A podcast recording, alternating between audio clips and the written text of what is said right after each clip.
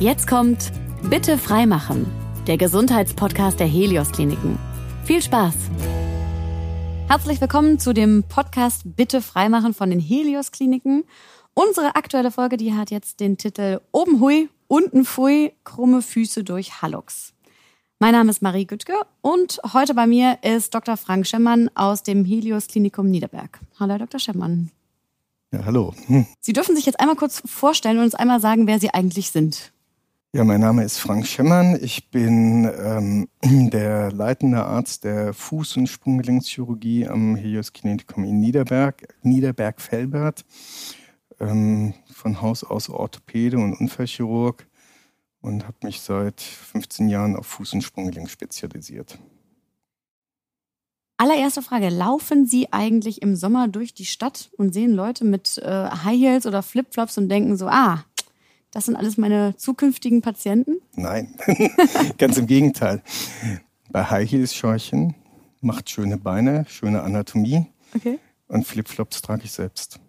Okay, also das heißt, Sie haben da auch nicht sofort den Gedanken, so, ah, die Leute, was, wo, wie laufen die wieder rum? Die, die Menschen, die High Heels tragen und Flipflops tragen, haben nichts zu verbergen an ihren Füßen. Das sind meistens die gesunden Füße. Er, ernsthaft, ja? Ja. Aber werden die dann nicht ungesund? Darüber kann man streiten.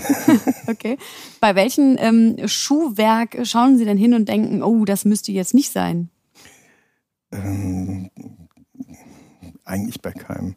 Also wenn jemand Tag die, die ganze Zeit mit High Heels rumläuft, dann denkt man, das muss irgendwann wehtun. Es tut auch irgendwann weh. Ja, definitiv. Und ähm, es gibt dann auch gewisse Schuhe, gerade bei Herren, so die Business-Schuhe, die auch nicht unbedingt sehr bequem aussehen und tatsächlich meistens auch nicht bequem sind. Aber in meiner Freizeit beschäftige ich mich relativ wenig mit Füßen und Schuhen. also Vielleicht auch man, besser so. Weil man läuft jetzt nicht durch die Stadt und schaut eben auf die Füße und auf die Schuhe. Okay.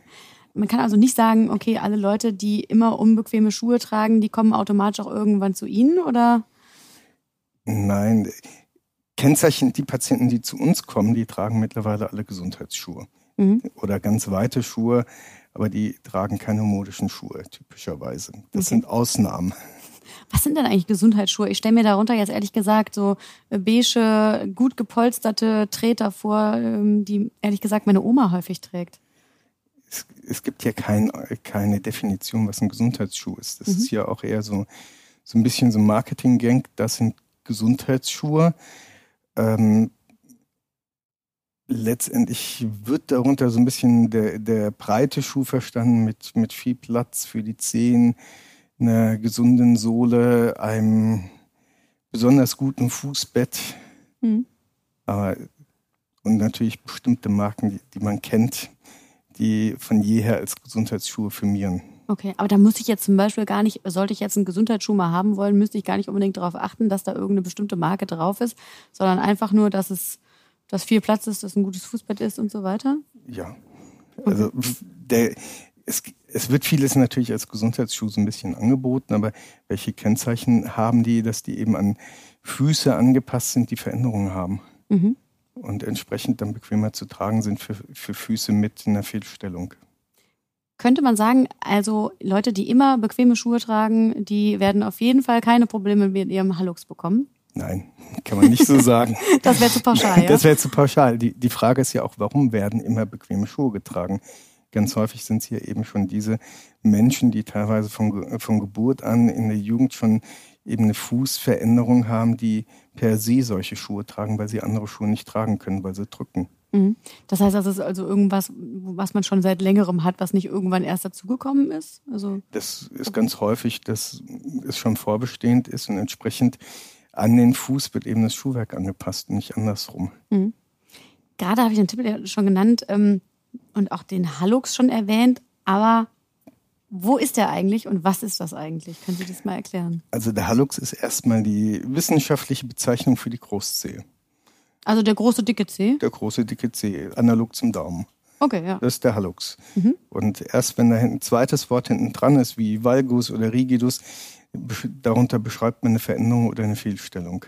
Mhm. Was bedeutet jetzt was in dem Fall? Der Valgus ist die Fehlstellung, das heißt die Verkrümmung des, äh, der Großzehe zu den Kleinzehen hin. Ganz selten gibt es einen sogenannten Hallux varus. Da verkrümmt sich die Zehe weg von den kleinen Zehen, also zum Fußinnenrand hin. Mhm. Und es gibt dann noch als drittes den Hallux rigidus, das ist, der beschreibt die Bewegungseinschränkung mit zumeist Arthrose in dem Gelenk. Okay, also das heißt, einmal muss ich mir das vorstellen, der, der große Zeh geht so ein bisschen weg, einmal geht er ein bisschen rüber und einmal ist er gar nicht mehr beweglich, oder? Genau. Ah, gut. Habe ich doch gut verstanden. Okay. Und ähm, bei allen oder ja mit allen bei allen drei Symptomen sagt man, spricht man aber einfach nur davon, dass man ein Problem am Hallux hat. Ja. Ja, okay. Also typischerweise kommen dann die Patienten und sagen, ich habe einen hab Hallux oder ich habe ein Problem mit der Großzehe oder mit meinem Hallux oder ich habe Schmerzen am Fuß. Mhm. Und dann schaut man genauer hin. Jetzt gehen wir mal ganz zum Anfang hin. Also jemand sagt einfach, irgendwie, äh, die Schuhe passen mir irgendwie alle nicht mehr so richtig oder drücken und es tut weh und es ist unbequem. Ähm, irgendwas ist da nicht in Ordnung. Dann kommen die zu Ihnen. Wie läuft das dann ab? Ja, dann, dann wird erstmal geschaut, was für ein Schuhwerk wird, wird getragen. Generell, oder? Generell, ja. ja. Äh, Machen Sie eine, einmal eine Akquise vom Kleiderschrank, oder? Nein, nein. Es ist tatsächlich so, manchmal kommen die Patienten schon mit diversen Schuhen an. Okay. Oder haben eine Tüte mit Einlagen dabei.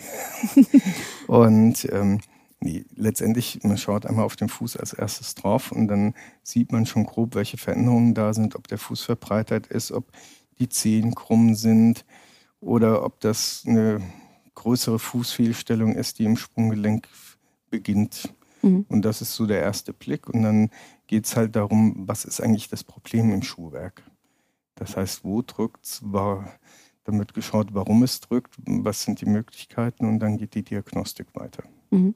Und jetzt ganz speziell beim Hallux, dann spürt man es dann wahrscheinlich noch nur vorne oder drückt das auch noch an anderen Stellen? Ich würde mir jetzt denken, da wo halt die Zehen so zusammenkommen. Typischerweise dort, wo der Ballen ist.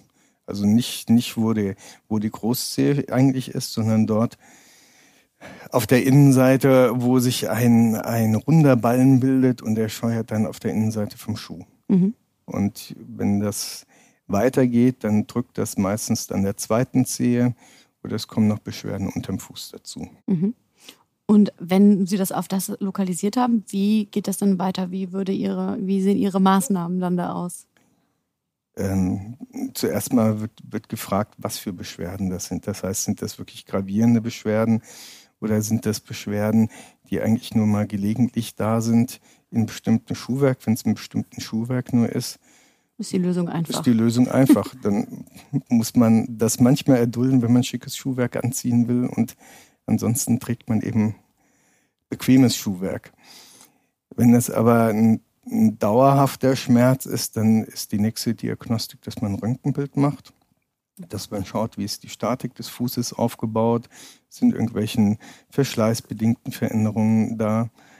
Der Fuß wird untersucht und das reicht eigentlich schon, um, um zu sagen, was die Diagnose ist und was die therapeutischen Möglichkeiten sind. Mhm. Also ähm, dann wissen Sie eigentlich schon, wenn Sie das Röntgenbild gesehen haben, okay, da muss ich eine OP vornehmen oder nicht? Also die, die OP wird nicht abhängig gemacht vom Röntgenbild, sondern okay. operiert wird, wenn jemand Beschwerden hat mit einer Mobilitätseinschränkung und sagt, so möchte ich nicht weiterlaufen. Mhm. Und wir sehen ja auch im, im, Alltag Menschen mit vollkommen krummen Füßen, die damit gut laufen können, zurechtkommen, die muss man nicht operieren. Mhm sondern es wird wirklich nur operiert, wenn Beschwerden da sind und eben die Mobilität eingeschränkt ist. Also erst ab einem bestimmten Grad und das entscheidet der Patient vielleicht auch selber? Das ist ein subjektives Empfinden, mhm. ja. Ja, ja aber ich kann mir gut vorstellen, wenn jetzt jemand irgendwie sein Leben lang halt immer irgendwie, wie Sie gerade gesagt haben, mit den schicken Schuhen rumläuft, wer schön sein will, muss leiden, dann muss man vielleicht auch mal die Zähne zusammenbeißen. Ja. Ähm, und äh, wenn man dann sagt, ach, ich komme damit klar, dass mir die Füße halt ab und zu mal ein bisschen wehtun, ist eine Sache. Aber wahrscheinlich, wenn man dann gar keine Schuhe anhat und man liegt auf der Couch und denkt so, oh, es tut aber immer noch weh. Das ist aber wirklich seltener. Okay. Das, das ist tatsächlich, also bei diesen Fehlstellungen im Bereich des, des wir, wir nennen den Bereich Vorfuß, da sind die, sind die Beschwerden in Ruhe tatsächlich sehr selten. Das ist wirklich ein belastungsabhängiger Schmerz, der beim Laufen, beim Stehen kommt und typischerweise im Schuhwerk. Hm. Sich im Sommer bessert, wenn die Schuhe, wenn Sandalen getragen werden, im Winter wird es schlimmer. Mit den dicken Boots, die äh, Machen nicht, haben nicht so viel Platz. Ja, oder man rutscht zu sehr dran rum, wenn mhm. sie zu viel Platz haben. Ach so, das ist auch eine Sache, auf die man achten muss. Das ist gut ja. zu wissen. ähm, wenn es dann im äh, Zweifelsfall zu OP kommt, also wenn das dann am Ende das ist, wo Sie sagen, darum kommen wir jetzt nicht drum herum, wie würde das aussehen? Man hat ja mal so Gespenster von Fußbrechen und allem. Also brechen ist was anderes. Das hört sich viel gemeiner an, ne? Letztendlich, wenn es zu einer Operation kommt, ist es meistens so, dass natürlich der Knochen korrigiert wird. Und dazu wird der Knochen ähm, durchtrennt mit so einer sehr feinen Säge. Und dafür gibt es verschiedene Möglichkeiten in Abhängigkeit von der Fehlstellung. Und dann wird der Knochen gegeneinander verschoben, in aller Regel mit einer Schraube oder einer Platte in dieser Position fixiert. Mhm. Damit hat man den ersten Schritt. Und die dann die, ist die Hauptsache ja, die Fehlstellung ist ja nicht nur der Knochen, sondern es ist eine Verkürzung von Sehnen, eine Verkürzung von Kapselstrukturen. Also die, die ganzen Weichteilgewebe passen sich ja der Situation an und die müssen entsprechend auch wieder der neuen Kransituation angepasst werden. Das sind die Probleme dann auch im Fuß, von das, den Sehnen im Fuß oder zieht sich ja, das auch noch weiter nach oben? Das kann sich bis zum, ja, fast bis zum Knie hochziehen, weil viele Muskeln, die am Fuß arbeiten, sind am Unterschenkel bis hoch zum Knie lokalisiert. Mhm. Aber gearbeitet, operiert wird am Fuß in aller Regel. Okay, das ist dann Ihr Gebiet, ja. ja. Ähm, wird ein Stück von dem Knochen entfernt oder wird er einfach nur, ich sag mal, umgesetzt? Ich versuche mir das gerade vorzustellen, gerade wenn das so ein bisschen eine Schrägstellung ist. Um den wieder gerade zu bekommen, müsste man ein Stück wegnehmen? Ähm, da sind wir wieder bei der Unterscheidung zwischen Hallux hm, valgus, okay. Hallux rigidus. Habe ich eine Fehlstellung mit einer Verkrümmung in die eine oder andere Richtung, wird der Knochen verschoben. Habe ich eine ähm, verschleißbedingte Erkrankung, kann man ein Stück Knochen wegnehmen, typischerweise oben, man nimmt nicht den ganzen Knochen weg. Mhm. Oder wenn das ganz fortgeschritten ist, also ein Gelenk eigentlich schon vollkommen zerstört ist, dann wird es versteift. Okay. Das, also nicht ersetzt oder sowas, versteift, wie würde das laufen? Ähm, typischerweise versteift. Es gibt zwar auch einen, Ersatz, eine, ein künstliches Gelenk für den Hallux. Mhm. Die Ergebnisse sind aber nicht wirklich perfekt. Okay. Und heißt, heißt ähm, die besten Ergebnisse mit der höchsten Zufriedenheit und eben der Möglichkeit danach wieder Sport zu treiben und alles ist tatsächlich bei schweren Fällen die Versteifung. Mhm, okay. Das haben Sie gerade auch schon angedeutet. Also Schraube oder Platte? Wie genau kann ich mir das vorstellen? Das heißt, da kriege ich einmal von der Seite Nein. die Schraube reingedonnert? Nein, wir sind keine Metzger. Gott, den Eindruck wollte ich auch nicht erschaffen hier. Nein, also das, ähm, die Schrauben beispielsweise, die, die typischerweise benutzt werden, sind etwa drei Millimeter im Durchmesser dick, also sind sehr, mhm. sehr klein bestehen aus Titan. Mittlerweile wird auch teilweise mit resorbierbarem Material gearbeitet. Was heißt das? Dass sich das Material im Körper auflöst. Ah, okay. Ja. Ähm, ist noch nicht vollkommen ausgereift, aber der Weg wird besser. Mhm. Und ähm, damit werden dann über, wie, wie im Haushalt, man bohrt ein Loch, die Schraube wird reingedreht, wird im Knochen versenkt, dass nirgendwo was drüber schaut. Und dadurch, dass es Titan ist und noch keine Allergien auf Titan bekannt sind, kann man das auch dann drin lassen. Man muss es nicht entfernen. Mhm. Also das heißt, es würde so oder so drin bleiben oder es löst sich am Ende sogar auf, wenn es in der neueren Technik. Titan löst sich nicht auf, aber andere Schrauben können sich auflösen. Mhm. Das heißt also, wenn es einmal drin ist, ich spüre das dann nicht und habe nicht das Gefühl, so, hm, was sitzt denn da jetzt in meinem Fuß? Nee, eigentlich nicht. Und man piepst normalerweise auch am Flughafen nicht. Das werden Sie bestimmt oft gefragt, oder? Ich das ist das, eine der Standardfragen. Ja, aber habe ich tatsächlich jetzt gerade auch gedacht, das ist ja. immer so das Gefühl. Ich habe doch was, ich habe doch extra ja. noch was im Fuß, ja? ja. Okay, ich brauche keinen in meinem Pass nicht stehen haben, ich piepse nur wegen meinem Hallo. Nein, nein. okay. Ähm, das heißt, ähm, wenn die OP dann geschafft ist, dann bin ich damit auch erstmal durch oder bedeutet das, das ist auch etwas, was regelmäßig kontrolliert, nachjustiert werden muss? Kann sich das wieder zurückbilden? Also, also durch, wenn die OP vorbei ist, kommt eigentlich die Hauptaufgabe. Okay. Nämlich der Knochen muss erstmal zusammenwachsen nach einer Operation ist immer eine Beweglichkeit im, im, Gelenk eingeschränkt. Das heißt, man muss selber auch viel trainieren, dass die Bewegung kommt. Man muss wieder anfangen zu laufen, bis man sich da wieder dran gewöhnt hat. Je nachdem, was für eine Operation es war, kann das vier Wochen, zwölf Wochen, 16 Wochen dauern, bis mhm. man wieder so ein normales Gangbild bekommt. Und wenn man den Fuß sich anschaut, wird man mitunter auch nochmal nach drei oder vier Monaten merken, hm, der ist ein bisschen dicker geschwollen wie die gesunde Gegenseite. Das ist aber auch ziemlich normal. Letztendlich, ähm, circa nach einem halben Jahr kann man sagen, es ist tatsächlich vorbei und mhm.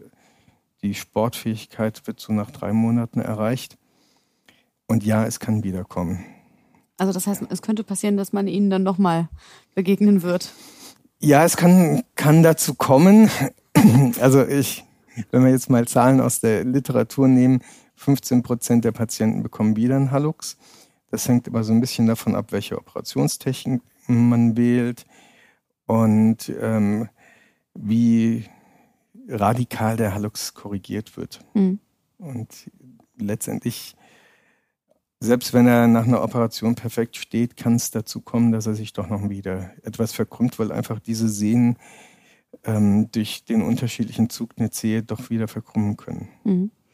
Sie haben es gerade auch schon mal angedeutet, Thema Sport, Bewegung. Also selbst wenn ich jetzt nicht sofort äh, danach den Marathon laufen möchte, möchte ich aber vielleicht doch mal wieder eine Runde spazieren gehen. Ähm, ab wann kann ich das wieder und ab wann kann ich dann auch wirklich vielleicht mal eine Joggingrunde drehen? Auch das hängt so ein bisschen von den, von den Methoden ab, die zur Anwendung kommen. Bei den einfachen Hallux ist es so, dass die Patienten einen Schuh bekommen, einen wunderschönen Verbandsschuh. Sieht aus wie ein großer Gesundheitsschuh. Und bei uns dürfen die Patienten. Kein High Heel? Nein, kein High Heel. Bei uns dürfen die Patienten sofort auftreten und laufen mhm. damit. Aber es ist halt vier Wochen schon so ein Handicap, dass man so einen größeren, etwas unbequemen, unförmigen Schuh hat, mit dem man auch nicht Auto fahren darf und kann. Mhm. Und dann wird nach vier Wochen eine Röntgenkontrolle gemacht, wenn die in Ordnung ist. Dann darf man anfangen, mit einem normalen, bequemen Konfektionsschuh zu laufen. Das ist typischerweise ein Jogging-Schuh oder ein Sportschuh, der oben wenig drückt, weil mhm. einfach die Schwelltendenz ist da. Bei den etwas größeren Operationen, wo dann Platten eingebracht werden, ist das nach sechs Wochen. Wir erlauben Radfahren und Schwimmen, sobald man mit einem normalen Schuh laufen kann. Das heißt, alles, wo ich jetzt nicht nur Sprung, nicht springe oder nicht renne, darf man dann beginnen. Und wenn wir jetzt nicht gerade Leistungssportler operieren, dann nach drei Monaten mit Joggen. Mhm. Okay. Also das heißt, das, das, das Badminton und der Sprint, der ist dann erstmal raus, ja. Und schnelle, ja. abrupte genau. Bewegung auf den Fuß ja. muss nicht sein unbedingt. Okay. Das sollte man am Anfang so auch für sich selbst vermeiden. Und man will ja nicht wieder am Ende bei Ihnen landen, im besten Fall. das, das muss es gar nicht sein, sondern es ist einfach dann erstmal schmerzhaft. Mhm. Also wenn der Knochen geheilt ist, ist der Knochen geheilt. Dann landet man auch nicht automatisch wieder bei uns. Aber man merkt es einfach, wenn man dann Sportarten betreibt mit so abrupten Stoppen, Badminton oder, oder Squash oder ähnliches, man möchte das nicht wirklich. Nee. Man möchte ja auch, dass es am Ende weggeht. Ja. Also das wäre auch. Warum ist denn ausgerechnet eigentlich der Hallux so anfällig? Weil man hört das tatsächlich ja oft, dass viele Leute damit Probleme haben. Man mhm. sieht das auch oft, ob die jetzt Beschwerden haben oder mhm. nicht. Aber warum ist er so, stellt er sich so ein bisschen an? Naja, gehen wir ein paar Millionen Jahre, na, wir müssen noch nicht mal ein paar Millionen Jahre zurückgehen, ein paar hunderttausend Jahre zurückgehen. Da war unser Fuß eher eine Hand zum Greifen in den Bäumen. Wie die Affen. Wie, wie die Affen eben. Ja. Und da brauchten wir eben diese Beweglichkeit der Groß, des, des Daumens damals, was heutzutage die Großzehe ist, um uns festzuhalten. Mhm. Dann fing der Mensch an, sich aufzurichten, zu laufen. Und aus diesem Greiforgan ist mir ein statisches Organ geworden. Und ähm, gerade der Daumen hat extrem viel Beweglichkeit und das spiegelt sich dann eben am Fuß auch wieder, dass dort ähm, die Gelenke doch noch eher anfällig sind, sich zu verändern. Also kann man eigentlich sagen, das ist so ein Überbleibsel noch, dass der so ein bisschen raussteht? Er steht ja nicht unbedingt raus. Es gibt hm. ja auch, auch kerzengerade Haluxis. Ähm, aber es ist tatsächlich sehr, sehr viel eben auch von der Genetik mit dabei. Und es gibt bestimmte Gelenkstellungen, wenn man das sich die Röntgenbilder anschaut, wo man sagt, das begünstigt einen Hallux mhm. oder dieser kann leichter kommen. Und wenn wir auch mal die Patienten befragen, es kommt gehäuft familiär vor. Das wäre tatsächlich nämlich jetzt auch meine nächste Frage gewesen. Ähm, meine Oberprobleme mit dem Hallux, heißt das für mich automatisch, hm, das könnte auch kommen? Oder ist das irgendwie eher was, wo ich sagen kann, das kann ich noch vielleicht ausgleichen? Ähm, man hat die, das, die Chance dazu. Aber man hat ja nicht nur eine Oma, man hat auch einen Opa. Mhm. Man kann auch die Füße vom Opa erben und der hatte keinen. Dann hat man gehabt. Vielleicht hatte der aber nicht so schöne Füße. Genau. Also wir sehen das, wir sehen das schon gehäuft in Familien, wobei manchmal auch eine Generation übersprungen wird. Mhm. Und dann die Generation danach wieder so einen Hallux bekommt. Okay, also das, man muss sich schon darauf einstellen, dass es passieren könnte, aber es muss nicht unbedingt sein. Das Risiko ist höher, ja. Okay, na, machen Sie mir jetzt aber nicht gerade Hoffnung. da spekuliere ich jetzt auf Opas Füße, ja, an der Stelle. Genau. Im besten Fall, dass man nicht bei Ihnen liegt. Ja. Okay. Ähm, gibt es eine bestimmte Zielgruppe, wo Sie sagen, das passiert häufiger? Also äh, operieren Sie eher Frauen, operieren Sie eher Männer, eher älter oder eher jüngere Leute? Also die typischen Patienten sind weiblich im Alter 40 bis 70. Das macht den, den überwiegenden Teil bei, der, bei dem Hallux valgus, also bei der Fehlstellung aus. Mhm. Bei der Arthrose in den Gelenken sind es tatsächlich mehr Männer und ähm, eher viele Läufer dabei. Da weiß ah, man, okay. dass Laufen, wer exzessiv Marathon läuft, beispielsweise hat ein hohes Risiko für eine Arthrose. Mhm. Und ähm, die Fehlstellung ist eine Fehlstellung, die im Verlauf des Lebens ja zunimmt. Die Bänder schwächen sich auch ein bisschen, wird begünstigt durch weibliches Geschlecht. Wahrscheinlich ist das hormonell mit mhm. begünstigt. Ah, okay. Übergewicht kann das auch begünstigen. Und natürlich die familiäre Disposition. Und ja, wenn man ein Leben lang schlecht, nee, schlechtes Schuhwerk ist, ein, ist ein, der falsche Ausdruck, ungünstiges Schuhwerk trägt, kann das auch dazu führen. Also da kann man wieder sagen, Sport ist Mord. Ja, ich sollte gar nicht so viele Marathon laufen, damit ich, mir das nicht unbedingt passiert. Nicht, nicht unbedingt. Auch dazu gibt es ganz interessante Untersuchungen. Wenn ich jetzt konsequent mein Leben lang laufe und das trainiere, dann hat mein Körper eine, die Möglichkeit, sich darauf anzupassen. Wenn ich aber ständig die Sportart wechsle, mhm. mein Körper sich keine, keine Möglichkeit hat, sich darauf anzupassen, ist das Risiko höher. Also wie bei allem einfach das Ganze langsam angehen und nicht von ja. 0 auf 100 und plötzlich äh, fünf Marathon hintereinander. Also wenn, wenn wir jetzt sagen würden, wir trainieren jetzt für einen Marathon, dann muss man sagen, realistisch ist ein Marathon in drei Jahren zu laufen, bis dahin schrittweise aufzubauen und zu mhm. trainieren und dass sich der Körper an diese neue Belastung gewöhnen kann. Also die Füße quasi mittrainieren dann in dem Fall. Ja. Oder vorbereiten ist vielleicht vorbereiten. das bessere Wort. Ja. ja. Haben Sie auch gerade schon mal angesprochen. Ähm, auch interessant, was hat das mit Übergewicht zu tun. Ähm, wirkt das auch auf schlechte, krumme Füße? Also es, es wird so immer dargestellt. Auch ich weiß jetzt nicht, ob es da exakte Untersuchungen gibt, aber wir sehen das schon, dass tatsächlich ähm, ein Großteil der Patienten, die mit schweren Fußproblemen kommen, doch auch ein Übergewicht mit sich bringen. Mhm. Und ähm, dort sieht man eher den, den Hallux, der dann aufgrund von Instabilitäten im Mittelfuß resultiert. Was bedeutet dann? Das bedeutet, dass ähm, die Bandstrukturen sich zwischen den Knochen, also an den kleinen Gelenken, die eigentlich eher so eine Haltefunktion haben, lockern und der Fuß sich abflacht, verbreitert. Das ist dann Plattfüße. Richtung Plattfuß, ja. ja. Okay. Und das sehen wir eher häufiger bei Übergewicht und da kommt es dann auch häufig zusätzlich zu verschleißbedingten Veränderungen in den Gelenken, allerdings nicht, nicht unbedingt an der Großzehe, sondern im Mittelfuß. Mhm, okay. Das heißt, da neben einer Operation, die vielleicht nötig sein könnte, müsste man dann auch noch wirklich das Gewicht drastisch reduzieren, damit das nicht nochmal passiert oder damit es nicht nochmal Schmerzen verursacht? Ähm, das Gewicht zu reduzieren ist immer gut für den Fuß. gut, das müssen Sie jetzt sagen, ja. ja. Ähm, ja, wenn es passiert ist, ist es passiert. Also rückgängig können wir die Veränderungen am Fuß nicht mehr machen. Mhm. Auch wenn zu irgendwelche Fehlstellungen am Fuß resultieren. Rückgängig kann man es nicht machen. Es ist aber vielleicht für die, für die Prognose, dass nicht noch mehr Beschwerden am Fuß auftreten, ganz günstig, wenn das Gewicht reduziert ist, wird. Mhm. Das kann sie immer noch hinten dran sagen. Ja, Gewicht reduzieren ist immer eine gute Idee. Ja.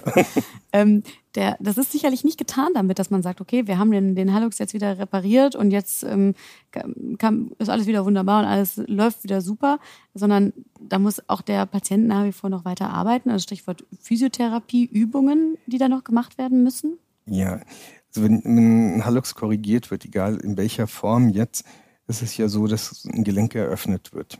Mhm. Und äh, auf diesen Reiz vom Weichteilgewebe, wenn wir, wenn wir Weichteilgewebe durchtrennen, kommt es immer zu einer Narbenbildung. Und wenn danach nicht intensiv wirklich trainiert wird, und das macht der Patient am besten selbst, wir sagen unseren Patienten, jede Stunde fünf Minuten lang die Zehe bewegen. Das ist die Aufgabe für zu Hause. Jede Stunde fünf Minuten? Jede Stunde fünf Minuten. In, hm.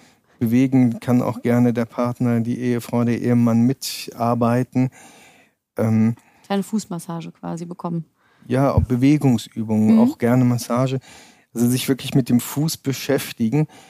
Wenn wir jetzt einen Fuß operieren und es passiert vier Wochen nichts, vernarbt er und wird steif. Mhm. Okay. Das heißt, dann macht das Laufen auch keinen Spaß dann macht mehr. das Laufen auch keinen Spaß mehr. Und das ist dann so die Verantwortung, die der Patient hat. Wir, wir können nur dafür sorgen, dass es handwerklich gut gemacht wird. Mhm. Wir können die Empfehlung abgeben, aber jeder muss mitarbeiten, dass es gut wird. Das heißt, das muss gar nicht zwangsweise sein, dass man danach noch zu einem Physiotherapeuten geht zum Beispiel, weil man es auch selber zu Hause machen kann? Man kann sehr, sehr viele, beim Fuß sehr, sehr viele Dinge selbst zu Hause machen. Und ähm, Physiotherapie kann zusätzlich Dinge machen, aber es ist nicht so, dass wir zwangsläufig jeden Patienten zur Physiotherapie schicken, mhm. sondern eher abwarten, wenn wir Ergebnisse sehen nach vier, sechs Wochen, womit man nicht so zufrieden ist, wo, wo man sagt, jetzt muss aber mehr gearbeitet werden, dann macht Physiotherapie Sinn, aber nur in der Kombination mit der Eigenübung. Mhm. Das heißt, da können Sie sehen, wenn jemand die Hausaufgaben nicht gemacht hat, ja? Jein. nicht. Bei manchen ist es tatsächlich auch so, dass es, ähm, dass es mit der Bewegung sehr, sehr schwer ist, die trotzdem trainieren und sehr lange brauchen, um wieder reinzukommen. Mhm immer wieder wird ja gesagt, eigentlich am allerbesten ähm, barfuß laufen und irgendwie äh, auf die Schuhe verzichten, e-, egal jetzt ob die Gesundheitsschuhe oder die High Heels. Mhm. Ähm, ist es tatsächlich so? Lieber den ganzen Tag barfuß rumlaufen als den ganzen Tag im Schuh? Bei Kindern sicherlich. Und je älter wir werden, wird es schwieriger, weil wir verlieren im Laufe des Lebens das Polster unter unserem Fuß. Wir haben ja unter dem Fuß ein ganz besonderes Fettgewebe, was leider nicht zunimmt. Das ist in so einer Wabenstruktur aufgebaut. Mhm. Und ähm, das ist wie beim Autoreifen, äh, das Profil wird abgefahren und so laufen wir so ein bisschen unser Fettpolster platt. Ach, okay. Und je weniger Polster wir drunter haben, desto schwieriger wird es mit dem Barfußlaufen. Das kann dann auch mal in genau die andere Richtung umschlagen, dass ich eigentlich durch Barfußlaufen richtig Beschwerden bekomme das ist eher so der Fuß des Älteren. Mhm. Das heißt also, die Jüngeren dürfen gerne viel barfuß laufen. Je älter man wird, dann vielleicht doch lieber mit einer schönen Sohle? Das hängt so ein bisschen von dem Fuß ab, aber wenn jemand sehr wenig Polster hat, dann macht es schon eher Sinn, einen offenen, gern offenen Schuh mit einer Polsterung drunter zu tragen, wo einfach so der Druck auf den Fuß gleichmäßiger verteilt wird, und ein bisschen reduziert wird, ja. Hm, okay, weil ich mal gedacht habe, das ist so das aller, äh, aller Heilmittel. So bloß viel barfuß laufen, weil man ja auch mal wieder darüber spricht. Und wir haben verlernt, auch den Fuß richtig abzurollen und all so Geschichten. Ja, barfuß laufen bedeutet ja nicht, dass ich den Fuß richtig abrolle. Ja, das ist ein Argument. Das müsste ich dann auch üben. Das ist, muss, man, muss man auch üben. Da, da beschäftigen sich tatsächlich auch mittlerweile einige Techniken damit, die jetzt neu dazugekommen sind wie man äh, wieder effektiver den Fuß abrollt. Ja, ist, äh, die Frage ist auch, was ist das richtige Abrollen? Weil wir haben ja nicht, nicht sind, die Füße sind ja nicht alle gleich. Wir haben ja eine unheimliche Variation von verschiedenen Füßen. Der eine hat eher einen hohen Fuß, also Richtung Hohlfuß, der andere hat eher einen platteren Fuß. Das sind auch noch alles Normwerte. Und die Menschen laufen nicht gleich mit solchen Füßen. Mhm ähm, kann es sein, dass jemand, der sein Leben lang in unbequemen Schuhen rumläuft, um nochmal auf den Satz zurückzukommen, egal ob jetzt beim Mann der unbequeme Schuh oder bei einer Frau der unbequeme High Heel, wie auch immer, trotzdem sein Leben lang gar keine Probleme damit hat? Ja, das kann sein. So, das gibt immerhin Hoffnung für die hohen Schuhe weiterhin. Ja. Nein, das ist, das ist auch immer ganz interessant. Es wird ja immer so viel über High Heels und ähm, so schädlich ähm, gesprochen. Und wenn man auch es gibt ein paar Literaturartikel, wo versucht wird, das zu untersuchen. Ähm, es widerspricht so ein bisschen dem tatsächlichen Leben. Wenn bei uns jemand mit, mit hohen Schuhen reinkommt in die Sprechstunde, dann ist meistens darunter ein Fuß, der keine Fehlstellung hat oder wenig Fehlstellung hat. Mhm. Und ähm, es wird ja auch mal gesagt, High Heel ist das Risiko umzuknicken so hoch. Wir haben heute nochmal bei uns so drüber gesprochen. In den letzten zehn Jahren hatten wir keine Frau mit High Heel, die umgeknickt war in der Notfallambulanz. Okay. Sondern das waren Fußballspieler, das waren Sportler, das waren Jogger. Aber das, was immer postuliert wird, ja, man hat ein hohes Risiko umzuknicken, das sehen wir nicht so. Und die Frage ist, warum? Und ich denke, das hängt damit ab. Wir sehen ganz viele Frauen, die sagen, ich habe nie High Heels getragen oder hohe Schuhe, ich kam nie damit zurecht. Mhm. Schon beim ersten Mal. Und dann lässt man es. Und dann lässt man es eben. Ja. Und wenn Sie auf der anderen Seite Frauen anschauen oder mit denen sprechen, die viele hohe Schuhe tragen, die kommen damit wirklich gut zurecht und können damit gut laufen und haben tatsächlich mitunter ganz wenig Probleme oder gar keine. Das ist eine, alles eine Sache der Gewöhnung dann, ja? Das ist eine Sache der Gewöhnung und ähm, wie man sich daran adaptiert, ja. Super. Dann Dankeschön an Herrn Dr. Schemmern, dass Sie da Vielen waren. Dank. Und das war der Podcast der Helios Kliniken. Bitte freimachen. Weitere Infos zu dem Thema und Kontaktdaten, die haben wir auf den Klinik-Webseiten auch nochmal zusammengefasst. Das war Bitte freimachen, der Gesundheitspodcast der Helios Kliniken.